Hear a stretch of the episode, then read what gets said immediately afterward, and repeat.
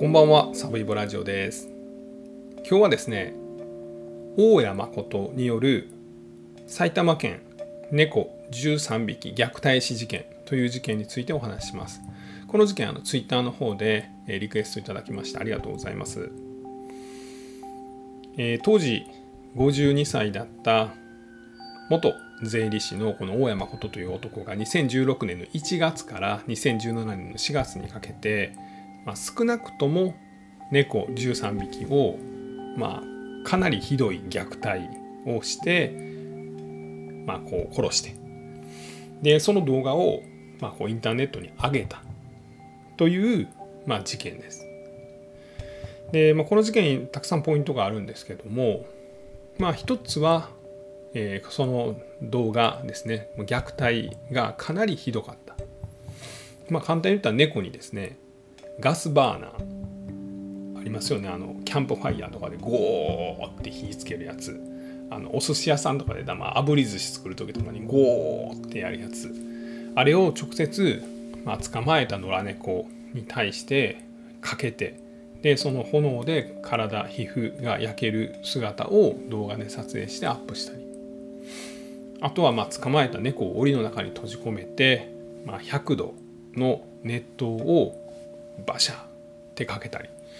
まあ、そういう動画をまあこうネットに上げてました。で、まあ、これを文化とは決して言えないんですけれども、まあ、当時、まあ、今も続いてるんですかねそういう動物を虐待する動画を上げる人そしてそれを見て、まあ、楽しむ人というのが例えば2チャンネルなどの匿名掲示板の中で、まあ、そういうコミュニティが作られてました。で、えー例えば大山こともですねこの13匹以上の猫の虐待動画を上げるとですね、えー大山ことは、まあ、あだ名でですねカールおじさんとかカルおじとかいうふうに言われてたんですけども、えーまあ、多分ですね麦わら帽子かぶって、まあ、服装が似てたみたいな多分そんなことやと思うんですけどでカールおじさんなんですけど、えーカルおじは神だと黒むつ会の神であるみたいなそんなことをま言われてもてはやされていたと。でこの匿名、えー掲示板にはですね、まあ、それ以外にもですねたくさんのこの虐待する人たち、まあ、この自分たちのことを虐待する人たちは黒むつというふうに呼び合ったりしてるんですけども、まあ、いわゆる虐待マニアですねは大山こと以外にも67人ぐらいですかね、えー逮捕者は出てます。で今日はですね、まあ、この虐待が実際どのようにして行われたのかというのと、まあ、最終的に、え判決はですね動物愛護法で、え懲役1年10ヶ月で、まあ、執行猶予もついたみたいな、まあ、そういう執行猶予付きの有罪判決が出てます。で、まあ、この実際どんなことが行われたのかというのと、まあ、その後の動物愛護法がどういうふうに改正されていったのかというところのお話をさせていただければなと思います。えーまずですねこの大山誠というのはこれ逮捕された時52歳のおじさんでした。もともと税理士さんです。頭いいんですね、えー税務署で勤めてて、まあ、そこを辞めて、えーいわゆるま税理士事務所に勤めて、まあ、そこで仕事をしてる時に、まあ、この事件を起こしました。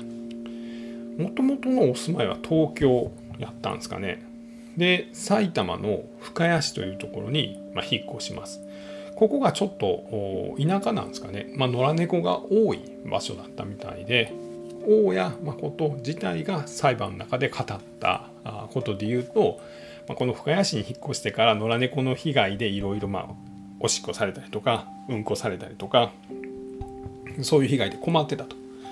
で、まあ、捕まえて、まあ、遠くまで連れてってそこで逃がすみたいなことをしようと思って捕まえて、まあ、痛い思いさせたら、まあ、戻ってけえへんやろというんで痛い思いさせた。でそれを、まあ、ネットに上げた。そしたら、まあ、すごいいろいろ反響があって、まあ、それをエスカレートさせていった。みたいなことを、まあ、本人は言うています。で、まあ、実際にですね、まあ、どのようなことをやってたのかというと、まあ、これがあのインターネットに大谷誠に対する、まあ、判決文大谷誠による猫13匹虐殺事件みたいなホームページがありますこれ大谷誠事件みたいな風に検索したら出てきますで、えー、まあ、これなんか見てるとですね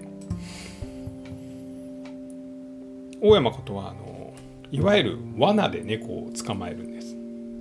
まあ、よくある罠です。僕もテレビであの他の動物とかを捕まえているようなそんなんで見たことがあります。えー、っと金網のまあ、どれぐらいですかね高さ1メートルはなくて横幅は1メーターちょっとぐらいあるような奥行きも、まあ、5 60センチなんですかね、まあ、四角の長細い四角の金網です。で片方がバカンって開くようになっててで真ん中に餌を置いて中に入って餌を取ろうとしたらバンと閉まって檻が閉じる。で猫捕まっちゃうみたいな、まあ、そんな罠で野良猫を次々と捕まえてですね。で、えーまあ、さっきも言いましたけれども、まあ、こう熱湯をかける。でこの熱湯をかけるとですね、まあ、実際猫はうやっとなってですね。でまあこういわゆる毛皮があるんですけど毛皮の毛の上からでもはっきり分かるぐらい、まあ、あのこの肌がですねもういわゆるケロイド状になってただれてしまいます。でさらにまああのインターネットには動画もいくつか残っちゃってるんですけど、まあ、それ見てますとこのバーナーで猫を炙るんですね。バーナーの炎。えー、千何百度と言われている炎ですね。これで猫を炙るとですね猫はまあもうあのびっくりしてですねもうキャーッとなるんです。しかしこれをまやり続けるんですね。すると、ま、猫は途中でこう焼かれてるのに諦めてしまうという、まあ、そこもすごく残酷な動画だなと見て感じました。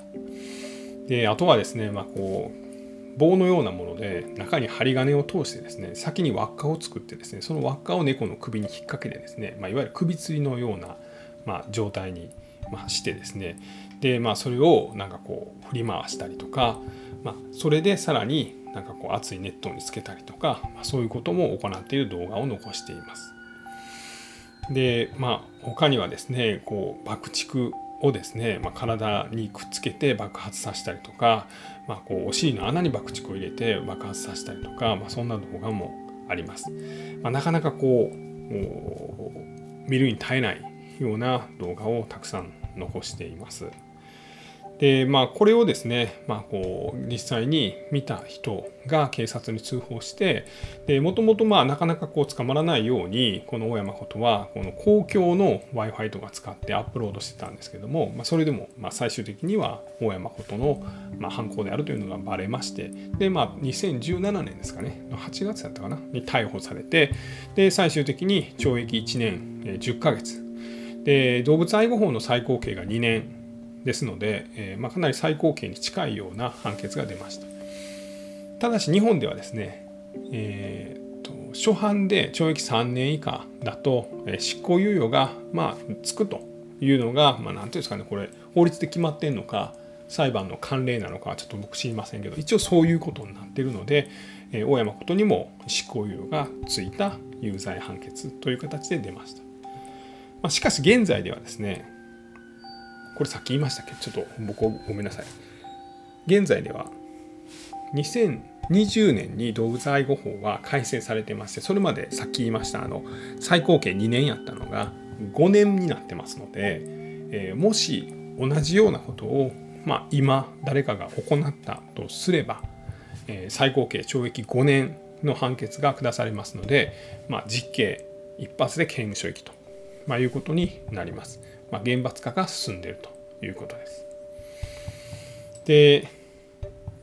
動物愛護法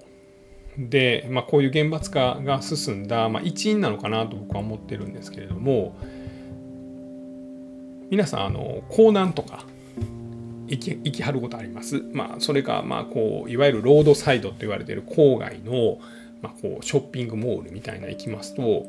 まあ、ペット売り場もしくはそのペット用品売り場というのがすごくここ10年ぐらいで多くなっているふうに思いません？僕すごい感じるんです。僕よく港南とかなんとああいう何ていうんですかねあのとこによくあの買い物に行ってこいっていうので、えー、言われて行くんですね。だいたい月に1回ぐらいは行ってると思います。まあ、自分のもあのものを買うことももちろんありますし、まあ、いろんなもの買いに行くんですけども。で大体こうなって一角にですねワンちゃん猫ちゃんのエリアがあってでそこでちょっと僕はあの犬猫飼ってないんですけど見るの好きでよく行ってるんですけどもその辺りのこうペットのおもちゃとかドッグフードキャットフードとかいろんなもんが本当にたくさん売り場が増えてるなというのを感じます。で実際に、まあ、あのペットの数ですね、まあ、これで言うと、えー、大体犬は、えー、850万匹ぐらい飼われてるって言われてて、まあ、実は犬はですねあの登録制なんであのちゃんと国も頭数を把握してます。で猫はざっくりです。なので猫は大体こう1000万匹とかまあ、960万匹とかぐらい言われてまして足したら大体1800万匹ぐらいいるんですね日本にペットの犬猫。でこれがですね、えー、18歳以下のちゃうわ15歳未満の子供ですねいわゆるまあ子供というカテゴリーに入る、まあ、人間の数ですね子供の数が大体1500万人ぐらいなんで、まあ、ペットの数が子供の数を抜いたというのがここ何年か前ぐらいのニュースになりました。まあ、つまり今まではベビー用品とか売ってたようなエリアは、まあ、需要がなくなって代わりにペット用品売り場が需要が増えた。で何が言いたいかというとペットを大事にするペットは家族であるというふうに一緒に暮らしてはる人がたくさん増えた。なので例えばいわゆる政党なんかもですね、まあ、そういう人たち向けの政策をどんどん打ち出しています。これ自民党とかもそうですし野党もえいわゆるこの動物愛護という観点での、えポスターとか公約を選挙のたびに必ず掲げてます。でそういった流れがですね2020年の動物愛護法の中で、まあ、動物を虐待したりとか殺したりとか、まあ、そういうことを故意に行っているような、えー、人にはですね最高懲役5年という、まあ、かなり、え、厳罰化がま進んだ、ま、その理由なんじゃないかなというふうに僕は感じてます。で、えー、この一方ですね動物を虐待する人っていうのはいるんですね。でこの人たちは、まあ、独自の、まあ、コミュニティを持ってですね、まあ、それぞれ隠語を使って、まあ、こういう動物の虐待動画なんかをアップロードしています。でまあ、今はですねかなりここから通報される件が増えているので、まあ、そういった動画も、まあ、でもそれでも探したらすぐ見つかります。僕がちょっと探しただけの見つかったぐらいです。でどんなまあ隠語があるかというとまずこの、まあ、2チャンネルの掲示板の名前はですね何だったかな動物苦手板だったかなえー、あごめんなさい生き物苦手板というのがまあ、2チャンネル現在5チャンネルですけども、えー、動物苦手いたという,、まあ、こうスレッドがありまして、まあ、そこを見ると、まあ、こういう動物を虐待するのが、まあ、好きな人、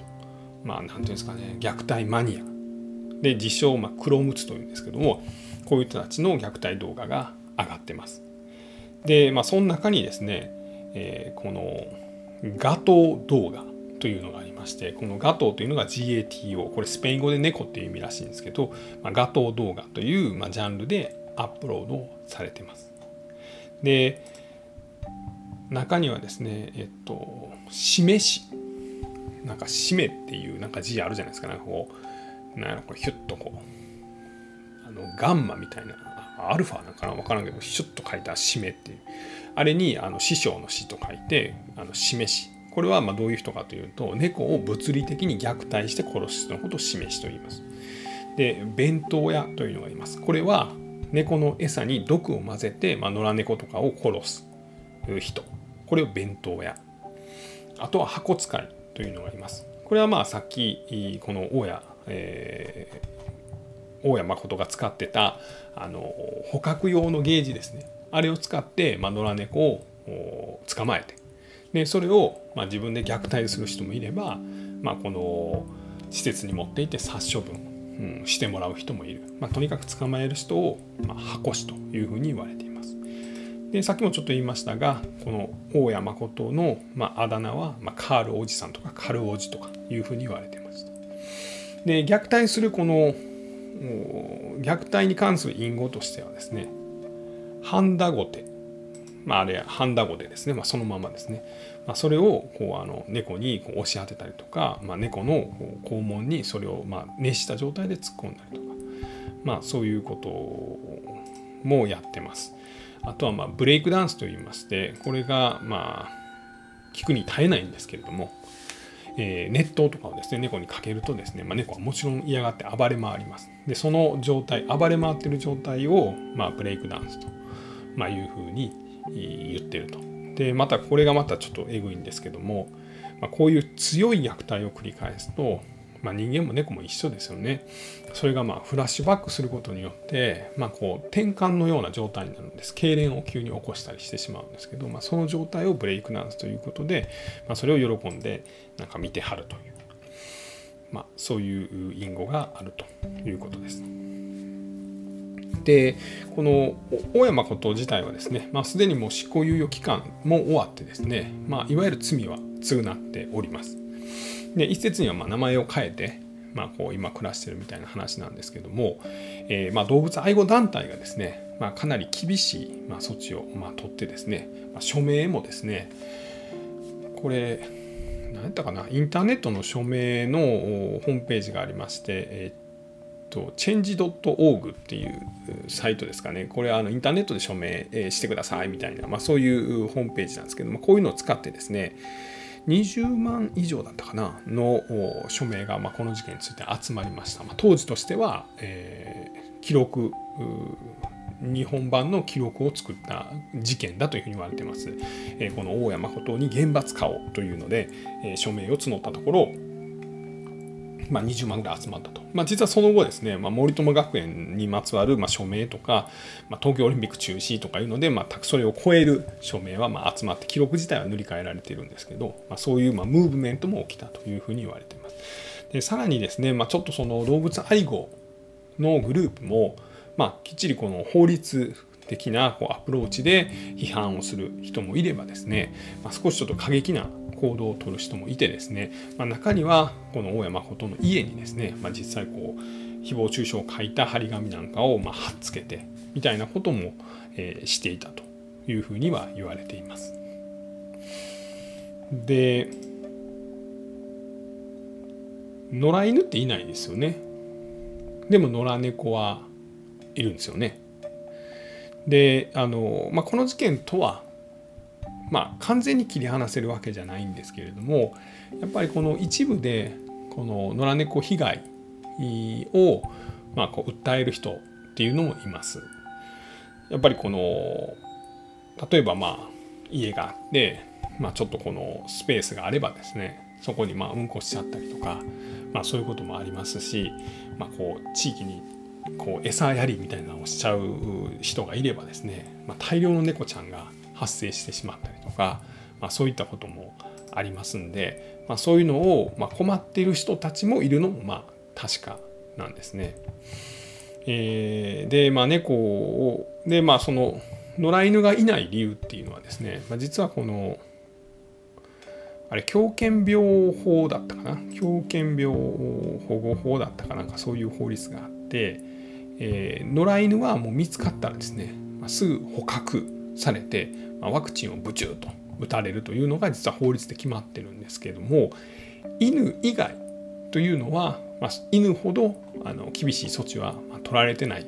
という現状がありまして、まあ、なんで、えー、野良猫ちゃんはですね、まあ、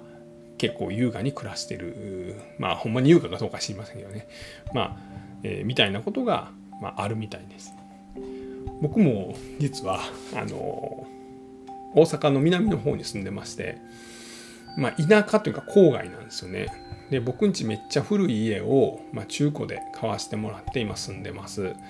えー、と全然活用していない、まあ、庭みたいなスペースがあってですね、まあ、基本的には雑草が生い茂ってるんですけども、まあ、そこはですねあの猫ちゃんの巨大トイレというふうになってます。であの、まあ、実は家族はですね、まあ、猫ちゃんを追い払うためにですね、まあ、こう超音波のですねあの発する機械みたいな起きたみたいなこと言ってたんですけど僕なんか超音波置かれたら嫌やなっていうのがあってちょっと超音波置かんとってくれへんみたいなのをお願いしたりしてですね。で、えー、じゃあその猫ちゃん来たら水かけたらもう猫けえへんようになるみたいなんで一時期こう水をかけようかみたいなことも言ってたんですけど水をかけようとするとですね実は猫ってこうビョンって逃げるんですよ。でそれがちょっとなんかあの危ないなと思ってこうビョンっていくとですね、まあ、例えばこう自転車で家の前歩いてる人にいきなりバーンぶつかっちゃったりとか、まあ、もし車来たらドーンってなっちゃうのでちょっとなんかええ方法ないなないかなというので僕かなり悩んでですねその結果今ですね、まあ、猫よけのためにですねあの僕はあのバトルロープのトレーニングをすることにしてます。えー、バトルロープっていうのは皆さん知ってますか？あのバトルロープです。の綱引きみたいな太い縄がありましてですねこれ9メーターぐらいある、まあ、綱引きの縄というふうにあ綱かというふうに思ってもらったら結構です。重さが50キロぐらいあります。でこれをあのロッキーとかが確か使ってたんちゃうかな、まあ、格闘家がですねたまにトレーニングする時に使ってるんです、えー、9メーターぐらいあるロープをですねこの電信柱とか木とかにま引っ掛けるんですね。で左手と右手にこの綱の端っこロープの端っこを持つんですね。でそれをでちょっとかがんでですね手を前にこのロープを持った手を前に突き出してこの手をですね、えー、右手左手をまこう旗揚げのように、まあ、頭の高さぐらいまでこうブンブンブンブン上げるんです。まあ、するとこのロープがですねこうグワングワンしなってですねでこれがまトレーニングになると。でこれを大体30秒3セット4セットぐらいするとですねもうくったくたになるんですね。肩パンパン足もちょっともうパンパンになるぐらい。でさらにはこう片手を順番に右上げて左上げて右上げて左上げてみたいなことをやるトレーニングと両方を同時に上げる、まあ、万歳するジャンプするみたいな、まあ、このトレーニングがありましてこんなのをこうやるんです。すると猫が全く寄りつかなくなります。まあ、代わりに芝生もですね、まあ、枯れ果てるんですこの縄でこうバチバチバチバチンで芝生叩くとそこペンペン草も生えなくなるんでこの